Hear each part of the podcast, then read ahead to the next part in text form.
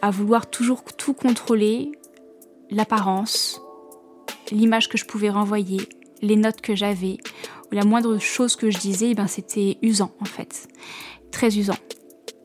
Et j'ai pris conscience de tout ça pendant cette année de voyage qui était pour autant très très intense, hein, mais euh, qui a été une vraie révélation pour moi. Et quand nous sommes revenus un an plus tard, j'étais pas changée, j'étais juste euh, une personne évoluée, alors pas évoluée dans, un sens positif du terme, hein, mais euh, juste une évolution de moi tout simplement, un, un cheminement.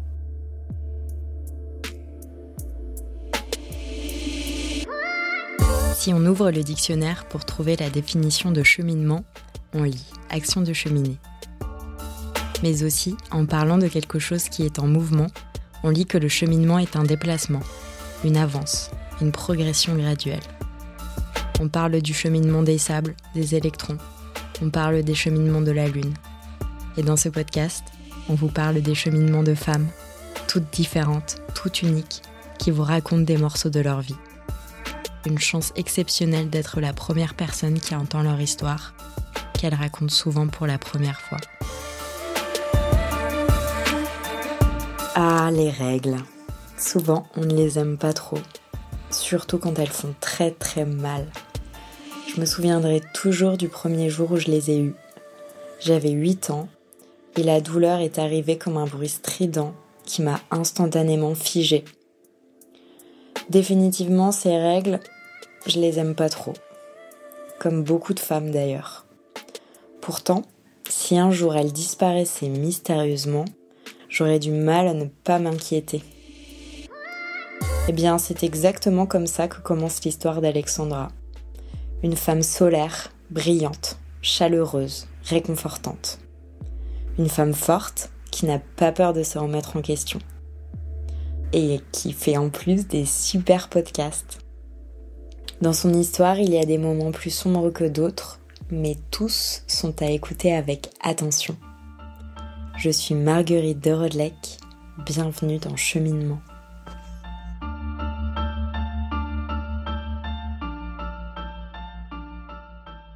Pour expliquer un petit peu l'aménorrhée secondaire et l'aménorrhée de manière générale, ça désigne l'absence de menstruation, euh, de saignement et donc l'absence d'ovulation et de cycle menstruel chez la femme. Euh, la, femme en âge de procréer et sur une, durée dépassant les trois mois. C'est la durée euh, qui nous permet vraiment de pouvoir diagnostiquer et de mettre vraiment le, terme aménorrhée sur cette absence de cycle. Concernant un petit peu mon histoire, alors il faut savoir que j'ai toujours été une personne, une petite fille d'abord, très très introvertie, une femme aussi encore introvertie. Euh, j'appréciais davantage la solitude à la foule, disons. Euh, j'avais besoin en fait de me retrouver euh, seule, davantage seule avec moi-même, pour me recentrer et aussi pour recharger mes batteries, pour recharger mon niveau d'énergie.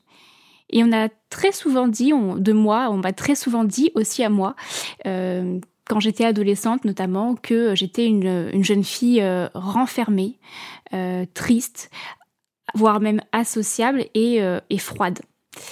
On m'a même déjà dit euh, que, au premier abord, j'étais vraiment pas une personne vers laquelle on avait envie d'aller et que dès qu'on me connaissait, que j'étais complètement une autre personne, comme une personne totalement différente. donc je me suis dit peut-être que je suis un petit peu schizophrène, je ne sais pas, et avec une double personnalité. Mon enfance, elle a été marquée par euh, plein de choses, forcément, comme beaucoup d'enfants, mais notamment par le divorce euh, de mes parents euh, lorsque j'avais deux ans. Donc ça n'a rien d'extraordinaire ni d'exceptionnel, mais pour moi, finalement, et avec le recul, ça m'a beaucoup marqué. J'ai donc en fait ni connu ni vécu mes parents ensemble. je n'ai pas non plus connu ni vécu la période de divorce, comme d'ailleurs certaines autres personnes ou enfants qui auraient pu connaître euh, le avant et après. Moi, j'ai juste connu le après. En revanche, je me souviens euh, parfaitement de la sensation que je pouvais éprouver d'être euh, un peu trimballée comme une valise entre deux maisons chaque semaine, chaque dimanche. entre deux familles aussi, hein, complètement différentes, avec leurs convictions différentes, leurs mots différents. J'étais, je, sentais aussi que j'étais un petit peu le centre des discordes entre mes parents. Je pensais vraiment que j'étais la source de toutes leurs engueulades et leurs chamailles. Et chaque dimanche, soir, euh, alors que certains ressentent le blues du dimanche soir, euh, moi je vomissais. Je vomissais avant de, repartir euh, soit chez l'un, soit chez l'autre. Alors je me réfugiais avec un petit bol de popcorn devant les dessins animés du dimanche soir, les sac cartoons pour, ceux et celles à qui ça parle. Et ça me permettait de penser à autre chose, mais ça finissait toujours un petit peu dans les toilettes. Malgré euh, cette euh, sensation vraiment pas très très agréable, j'ai une enfance pendant laquelle euh, j'étais très entourée, très aimée, j'étais chérie, mes parents avaient confiance en moi, mes parents, ma famille également, j'avais aussi quelques amis malgré tout. Donc je n'ai pas eu d'enfance malheureuse, en tout cas je ne peux pas le définir ainsi, mais je pense que comme tout enfant, on a forcément des, moments dans la vie qui, sont, qui sont un peu plus sombres que d'autres. Et qui nous forgent au final, qui nous fragilisent aussi et qui nous permettent derrière de nous forger. Mais j'ai toujours été, euh, en tout cas j'ai toujours senti que j'étais euh, au centre d'une petite euh, guerre de qui allait plus compter pour moi.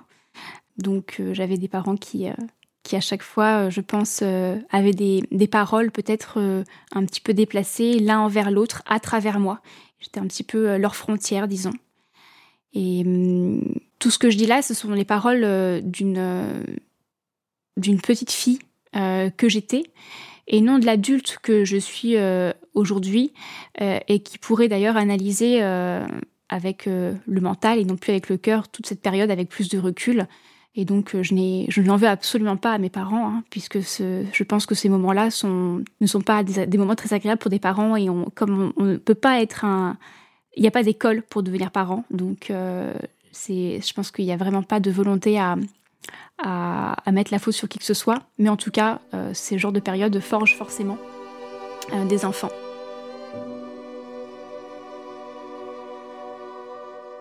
De fil en aiguille, eh bien, se sont installés en moi des, de sortes des comportements un petit peu de compensation affectif et encore une fois, j'ai dit que j'étais une petite fille qui était aimée, mais euh, je pense qu'aussi, moi, euh, j'ai développé des pensées en moi qui, euh, qui me faisaient croire que, bah, que je n'étais pas aimée.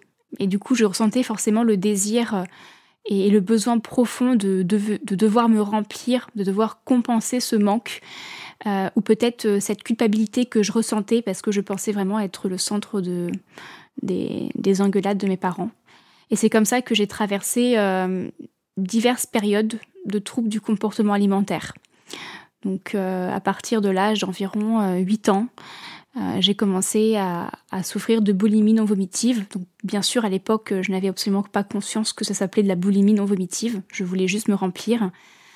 donc je mangeais de manière à la fois déséquilibrée mais de manière conséquente également.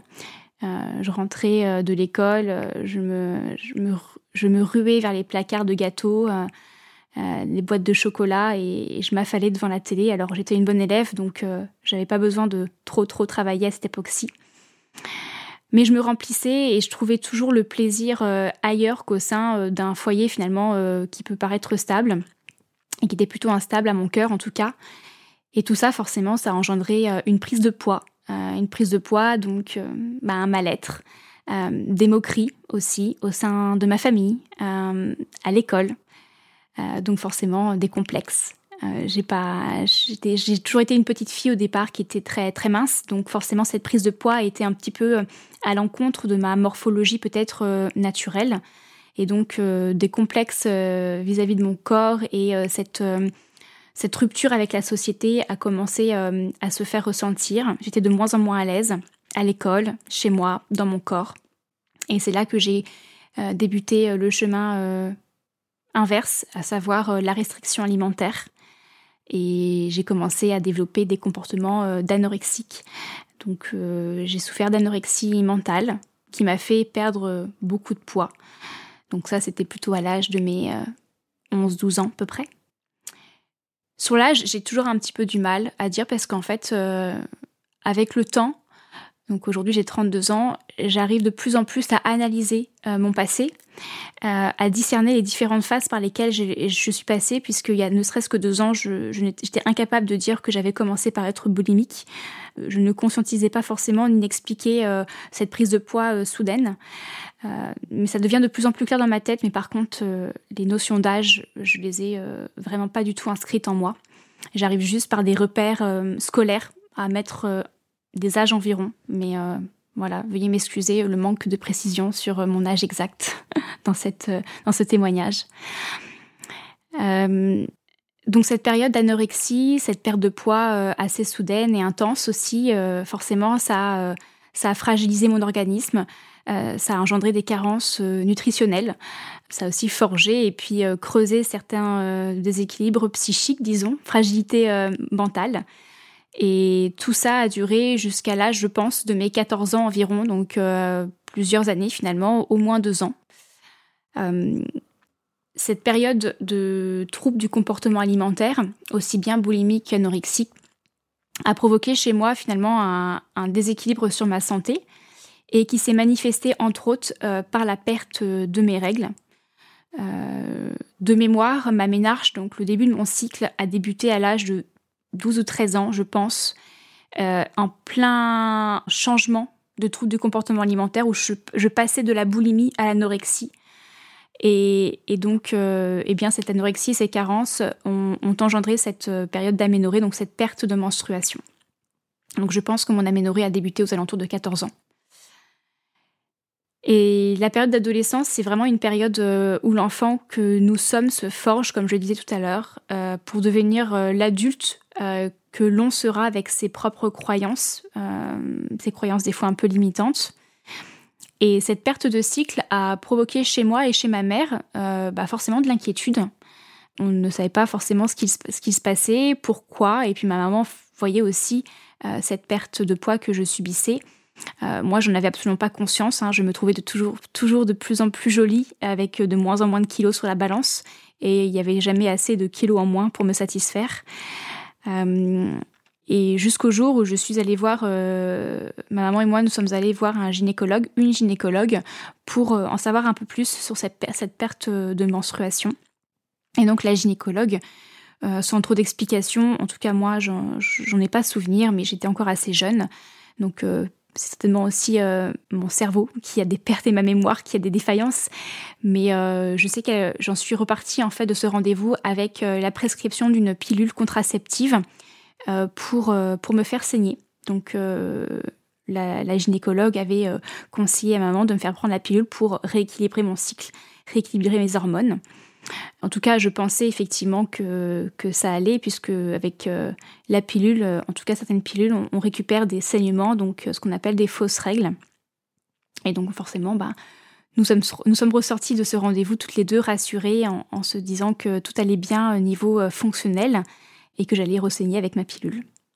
Chose qui s'est passée, effectivement. J'ai pris la pilule et j'ai ressaigné. Et en parallèle de ça, je suis allée voir un médecin, mon médecin généraliste qui, au vu de ma perte de poids, euh, m'a donné un ultimatum. Il m'a dit euh, soit tu continues comme ça et tu continues à perdre du poids et tu vas à l'hôpital, soit tu reprends du poids et je te laisse tranquille. Donc, euh, ben, cet ultimatum m'a fait réagir et c'est là que j'ai commencé à, à reprendre du poids petit à petit, plutôt en me gavant euh, en me gavant de, boissons protéinées qu'il m'avait euh, prescrites et euh, de repas chargés en sucre, en gras. je me rappelle de ces Kit Kat Chunky, je ne sais pas si je le de, de, mentionner des marques, mais qui étaient pour moi des vraies récompenses puisque c'était aussi très libérateur après tant d'années de restrictions que j'avais fait subir à mon corps. Et là, euh, je me disais, euh, tu as le droit de manger toutes ces cochonneries parce que sinon tu vas à l'hôpital. Donc au final, j'étais aussi rassurée et, euh, ça me faisait plaisir. Mais cette prise de poids n'a pas forcément été faite de manière très saine, le but étant juste de reprendre du poids sur une balance pour éviter l'hôpital.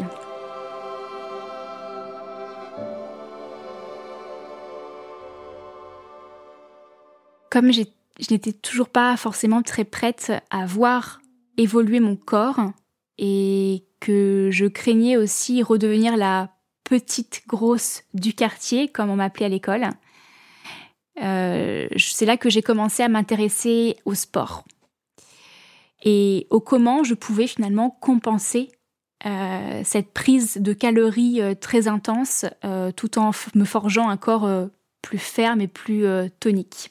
Peut-être en rendant cette perte de poids un peu plus saine au final. Alors en parallèle de ça, il faut dire que j'ai découvert euh, la danse aussi dès mon plus jeune âge, donc euh, j'avais commencé l'activité sportive euh, un peu avant, mais la danse était pour moi plus qu'une activité sportive, c'était un moment qui me permettait de, de, me libérer autrement que via mon assiette. Donc je ne remercierai jamais aussi la danse d'avoir d'être entrée dans ma vie parce que je pense que ça a permis aussi de, de sauver un petit peu certains aspects, euh, notamment de mes troubles du comportement alimentaire. C'était vraiment une réelle passion pour moi, d'ailleurs, qui, qui ne m'a plus jamais quittée depuis, euh, depuis mes 6-7 ans. Euh, j'en ai 32, je suis encore aussi, aussi passionnée de danse que je l'ai été.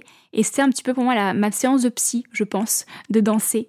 La danse, ça me, transcende réellement, ça me transcendait et je m'exprimais vraiment à travers mon corps, euh, grâce à la danse, euh, j'exprimais mes émotions et c'était ma manière à moi de traduire mes émotions. Et j'ai toujours dit que lorsque je danse, je suis une autre Alexandra. Et finalement, euh, je ne suis pas une autre Alexandra. Je pense que je suis juste une facette différente de ma personnalité, de moi, et qu'on est toujours plus qu'une simple facette au final. Donc, je dis toujours qu'on est, que nous sommes diamants. Nous sommes diamants avec plein de facettes et en fonction de comment on oriente le diamant et de la luminosité de la pièce, eh bien, ça fait apparaître différentes couleurs. Mais pour revenir euh, à ce nouvel, euh, cette, ce, nouveau comportement compensatoire que j'ai mis en place finalement, qui était euh, d'intégrer l'activité sportive de manière intense, je me suis de plus en plus entraînée. Vers l'âge de mes 16 ans, je pense, je commençais à paraître normale vis-à-vis de la société. Alors euh, du coup, vers 16 ans, je crois qu'on est aux alentours du lycée. J'avais des bonnes notes, donc j'étais bonne à l'école, une bonne élève. Et j'étais épanouie dans la danse. Euh, mes parents se disputaient moins. D'ailleurs, je voyais moins mon papa. Euh, donc j'esquivais, on va dire, plus. Je saignais, puisque j'avais la pilule. Euh, je savais que mes parents m'aimaient, ils étaient fiers de moi parce que j'avais des bonnes notes également. Bref, euh, j'avais euh, rien pour me plaindre et pour être malheureuse. J'ai continué, j'ai fait des études parce que j'étais une bonne élève. Alors, on poursuit les études. Je voulais faire, je voulais être prof de danse ou même prof de danse ou alors danseuse professionnelle. Alors oui, un de mes rêves, c'était d'être danseuse derrière Michael Jackson. Ça, c'était c'est encore un rêve, mais je sais qu'il ne se réalisera plus jamais, pour le coup. Euh, pas que je ne sois pas une bonne danseuse, non. Paix à son âme, bref. Euh, donc j'étais une bonne élève, j'ai fait des études d'ingénieur. Euh, j'ai intégré ensuite une entreprise que je voulais absolument intégrer. Donc j'ai fait mes, études et, j'ai intégré cette entreprise Decathlon quand j'avais 22 ans directement en tant que dans un, contrat CDI, donc le Graal finalement quand on fait des études d'ingénieur ou des études supérieures, d'avoir un CDI, après c'est la sécurité ultime, donc euh, tout allait bien. Puis euh, très rapidement, un peu comme une girouette, je me suis installée euh, avec mon conjoint de l'époque, qui est devenu mon mari aujourd'hui. on habitait Paris, et euh, on faisait, euh, on faisait aller-retour tous les jours, euh, Paris, banlieue lilloise. Donc on avait un rythme de vie quand même très intense, environ 4 à 5 heures de transport en commun par jour, si tout allait bien. Donc autant dire qu'on avait une vie au carré, la plus millimétrée possible, pour essayer d'être le moins stressé possible, mais finalement ce, ce cadre est très très très stressant. J'avais 22 ans à l'époque et ça a duré jusqu'à mes 24 ans, donc finalement deux ans c'est quand même très intense. Et au bout de deux ans de CDI, je suis rentrée un soir et j'ai dit à mon conjoint Qu'est-ce que t'en dis de partir en Australie? Et là, pensant qu'il allait me dire mais t'es folle, enfin non quoi. Eh bien, il m'a répondu bah pourquoi pas? Et alors là, tout a commencé. On a tout lâché. On a vendu nos affaires. On était locataire, donc euh, on, a, on, a, on a lâché notre appart. On a mis tous nos meubles dans, chez nos parents pour ce qui restait.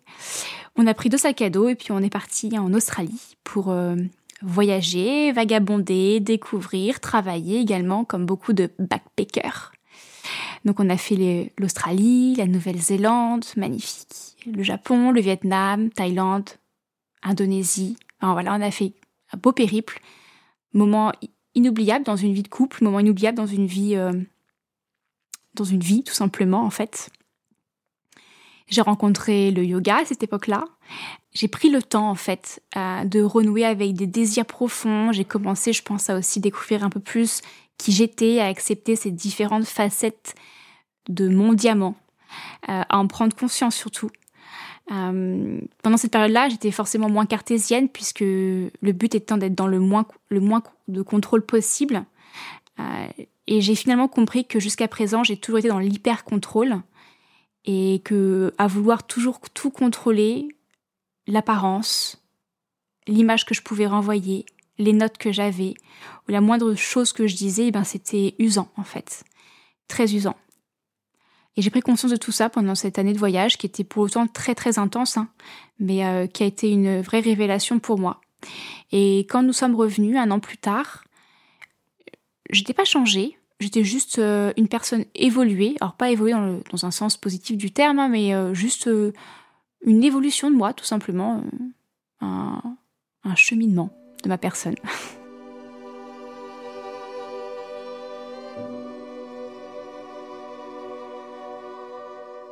Un an plus tard, je suis rentrée en France avec mon conjoint, euh, mon fiancé de l'époque du coup, et on a, j'ai récupéré ce fameux CDI chez, chez Decathlon, donc un autre CDI.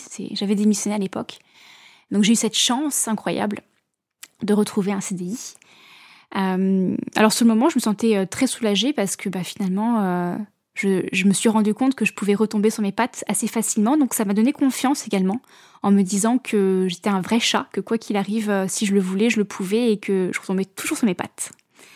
Et donc ça m'a permis aussi de, de me forger un peu plus euh, de conscience et de prendre un peu plus de, de risques en fait euh, au fur et à mesure. que je pouvais retrouver un travail rapidement et que c'est comme ça voilà que j'ai voulu prendre et j'ai osé prendre au fil des années qui ont suivi un peu plus de risques, jusqu'à euh, bah, ne plus avoir peur de vouloir euh, chambouler euh, ma vie très régulièrement. Ma vie, c'est une montagne, avec de, belles randonnées en perspective, parfois ça monte, parfois ça descend, mais pour voir, pour voir le sommet d'une autre montagne, il faut d'abord monter sur la première montagne, et c'est ça qui est chouette dans une vie. Pendant ce voyage également, j'étais. Euh, et alors que j'étais euh, sous pilule, j'ai encore perdu mes règles. Euh, puis à mon retour de France, j'étais encore sous pilule. J'ai encore reperdu mes règles qui étaient revenues entre temps. Arrêt de la pilule à 25 ans. À 25 ans, je suis rentrée d'Australie. Et après ces, ces, deux pertes consécutives de saignement sous pilule, j'ai commencé à, prendre conscience que cette pilule ne me servait pas à grand-chose et que je ne voulais plus prendre ces, médicaments-là de manière systématique, euh, alors que je n'avais même plus mes règles sous pilule, parce qu'à cette époque-là, je pensais encore avoir des règles sous pilule, mais en tout cas, je ne saignais pas, je ne saignais plus. Donc, euh, elles ne servaient pas à grand-chose. Et puis, il faut dire que je pense aussi qu'à cet âge-là, mon horloge biologique a commencé aussi un peu à se mettre en route avec euh, des rêves, euh, des envies de porter un enfant, mais pas de devenir maman. Ce n'était pas mon désir, euh, ça n'est toujours pas aujourd'hui. Par contre, de plus en plus, j'avais cette image de, de grossesse, en fait. ces rêves, même pendant la nuit, de moi enceinte, cette envie de porter un être. Et à cette époque-là, en même temps que ces différentes petites prises de conscience, pensées, cheminements, je me suis rendu compte que la raison pour laquelle j'avais débuté la prise de pilule vers l'âge de mes 15 ans, 14-15 ans, euh, ne servait du coup plus à rien puisque même sous pilule, je n'avais plus de règles. Je ne me sentais pas femme. Je me sentais soit une, vieille femme ménopausée, soit une petite fille euh, avec cette crainte de ne pas être prise au sérieux, de pas pouvoir m'affirmer, un manque de confiance aussi.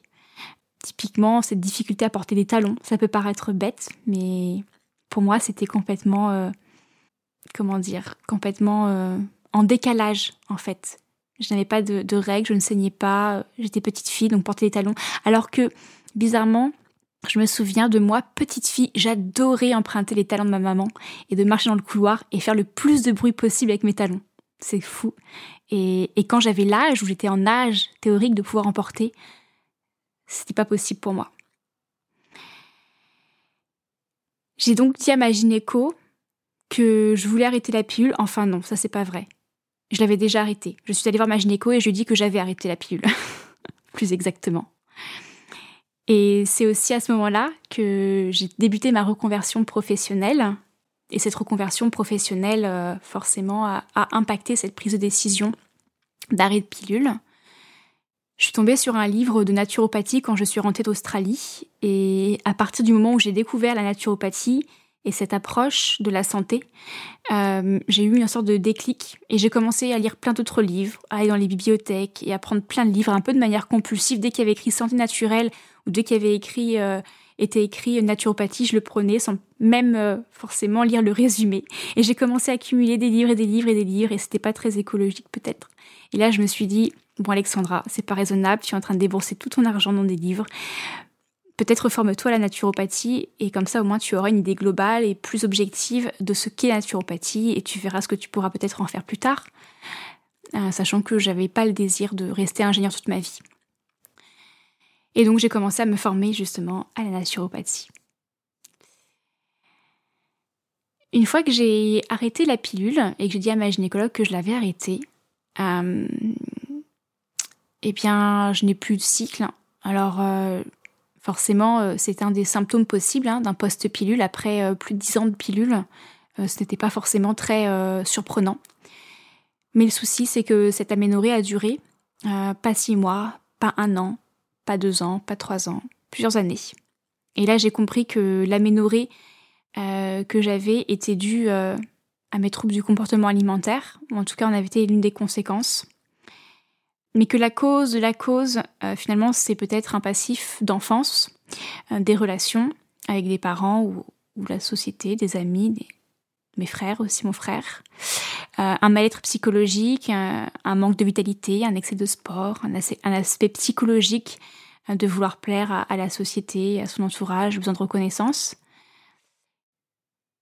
J'ai commencé à prendre conscience que, que mon aménorrhée était, était assez profonde en fait et qu'elle avait été masquée par euh, pas mal d'années de pilules. Et j'ai pris conscience au fur et à mesure aussi que je me suis formée à la santé, euh, à la naturopathie, que j'ai aussi beaucoup découvert le fonctionnement du cycle de la femme, que ce n'était pas normal de ne pas avoir de cycle pour une femme. J'ai compris en fait, en tant que naturopathe ensuite, en tant que naturopathe qui exerce, que quelque chose clochait en moi, j'ai aussi pris euh, forcément une, prise de conscience écologique hein, sur le fait que la, pilule était, un médicament. Mais j'ai vraiment pris conscience que ne pas avoir ces règles, ce n'était pas normal. Et que je voulais vraiment passer à l'action. Jusqu'à présent, l'aménorrhée pour moi était aussi un... J'ai eu un moment de déni en fait, de... Je, c'est pas grave si j'ai pas mes règles, tant mieux. Comme ça, je n'ai pas mal, je suis tranquille, je peux faire mon sport quand je veux, je peux aller à la piscine. Jusqu'à ce jour-là où je me suis dit non, Alexandra, c'est pas normal, il faut que tu, faut que tu agisses. Et mm, être naturopathe apprenait euh, l'état de bonne santé quand toi-même tu te rends compte que tu n'es pas en bonne santé. Ça commençait à être euh, désaligné en moi, disons. Et c'est là que j'ai pris conscience et que j'ai commencé à passer à l'action.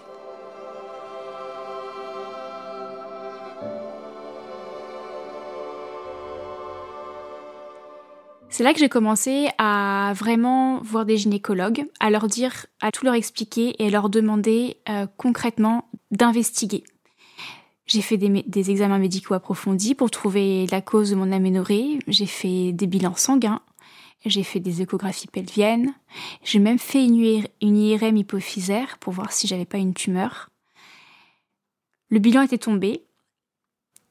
Je n'avais pas de soucis. Tout était OK. Tout fonctionnait.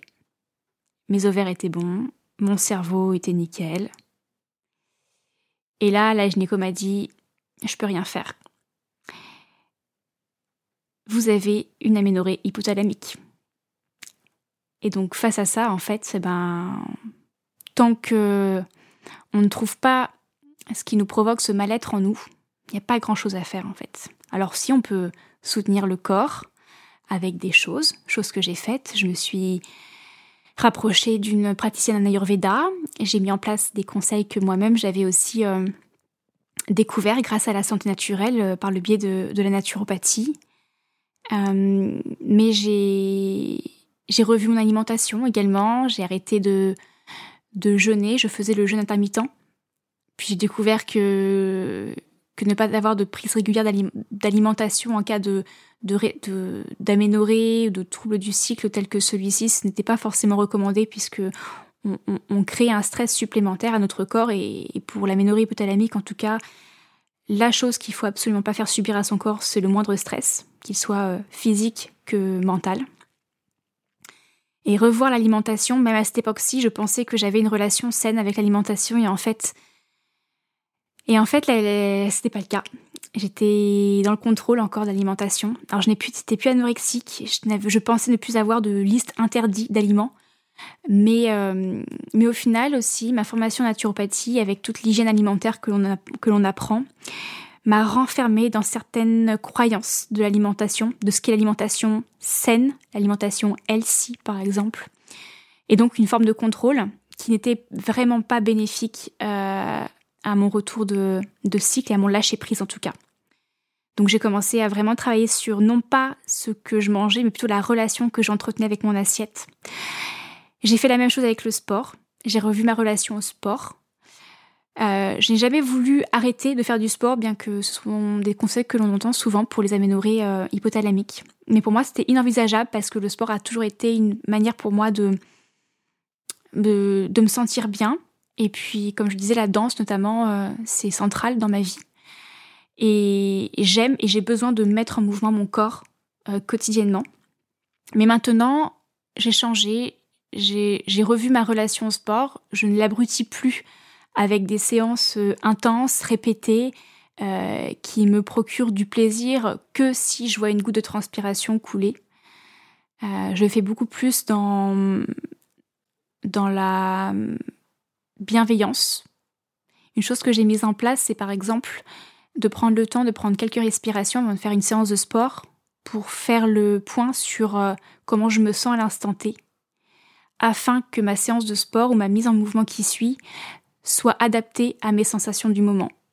Contrairement à avant où je, je crée des plannings à la semaine d'entraînement sportif et c'était un jour, cardio, après c'était travail des fesses, puis après travail de ceci, de cela. Et le jour J, ben, peu importe comment je me sentais, il fallait que je fasse ma séance. Et ça, c'est plus le cas.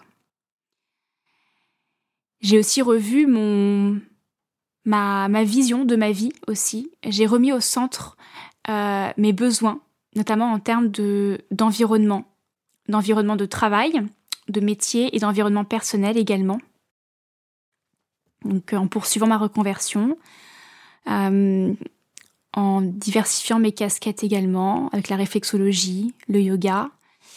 Et, nous avons réussi également au fur et à mesure avec mon mari à reprioriser euh, notre environnement de vie. Et à l'âge de ma trentaine, je récupère les clés de ma maison entre la terre et la mer. Et une semaine après, je saignais. Alors on pourrait imaginer que j'ai mis du temps à bouger mes fesses pour retrouver mon cycle. C'est vrai, j'ai quand même mis plus de dix ans. Bon, il faut savoir qu'une bonne partie euh, de ces années, euh, j'ai été dans l'inconscience. Euh, dans la méconnaissance plutôt aussi, puisque je pensais vraiment que tout allait bien, vu que j'étais sous pilule et que je saignais et que je n'avais absolument pas connaissance de comment ça fonctionnait. Mais en même temps, avec le recul, ce temps, il me fallait.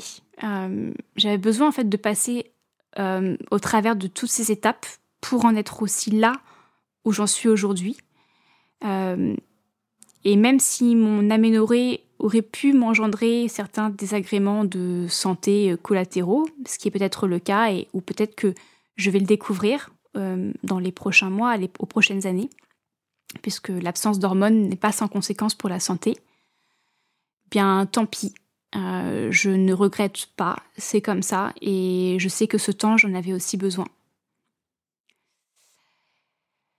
Il y a une image que j'aimerais euh, partager euh, pour terminer mon témoignage, et que j'aime beaucoup prendre et que je garde précieusement aussi dans ma tête à chaque fois que je pense à ma vie ou un projet de vie que j'ai envie de mener et que j'ai quelques craintes parfois je visualise un jardin, un jardin fleuri, verdoyant d'une maison par exemple. Et je me dis, il faut d'abord que je passe la première porte, la porte d'entrée, que je découvre la clé de cette porte, que je l'ouvre, pour ensuite découvrir que derrière il y a une pièce, pour ensuite trouver la clé de cette pièce, y rentrer, découvrir cette pièce, et voir qu'il y a encore une autre porte derrière, qui va enfin peut-être me mener jusqu'à la porte qui donne sur le jardin. Et ce qu'il faut retenir de ça, en fait, je pense, c'est que sans entrer dans la première pièce, on n'aurait jamais pu imaginer qu'il y avait un si beau jardin à la clé dans cette maison.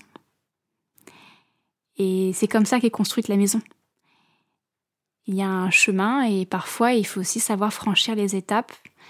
Et ces étapes peuvent prendre du temps, mais c'est pas grave. On a le temps de vivre, n'est-ce pas?